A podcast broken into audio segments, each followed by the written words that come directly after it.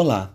Começa agora o último episódio do podcast informativo sobre anemia falciforme. As crianças com anemia falciforme dessa amostra lidam com a dor por meio de estratégias de enfrentamento relacionada à ruminação e à solução de problemas, seguidas pela reestruturação cognitiva, a busca de conforto, a regulação emocional e a distração.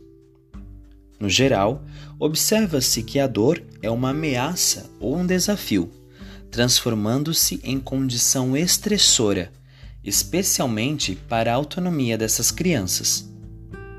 Segundo as diferentes formas de enfrentamento, as crianças procuram redirecionar o pensamento para os aspectos mais positivos da situação estressante. Esses resultados sugerem que a relação entre a doença crônica e o tipo de enfrentamento não pode ser entendida como uma relação direta de causa e efeito, mas como um processo dinâmico que exige a identificação de fatores capazes de influenciar a presença de uma dada estratégia. É preciso identificar os mecanismos protetores nos diferentes contextos nos quais a criança está inserida, capazes de minimizar ou até mesmo neutralizar os efeitos do potencial risco ao desenvolvimento.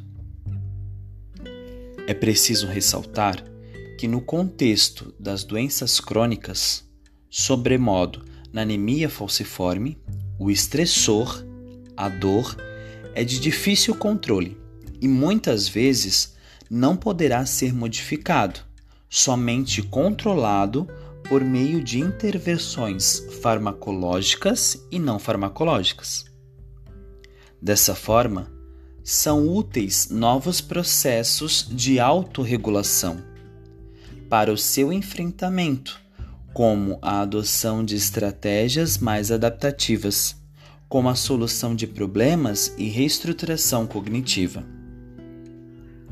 Por fim, este estudo contribuiu para a área da psicologia pediátrica no país, fornecendo uma proposta de avaliação de coping infantil da anemia falciforme. Uma perspectiva motivacional, identificando as principais estratégias de enfrentamento da doença e da dor, segundo o relato das próprias crianças. Esses dados podem subsidiar futuras intervenções psicológicas com essa população. Encerra aqui este podcast. Até a próxima!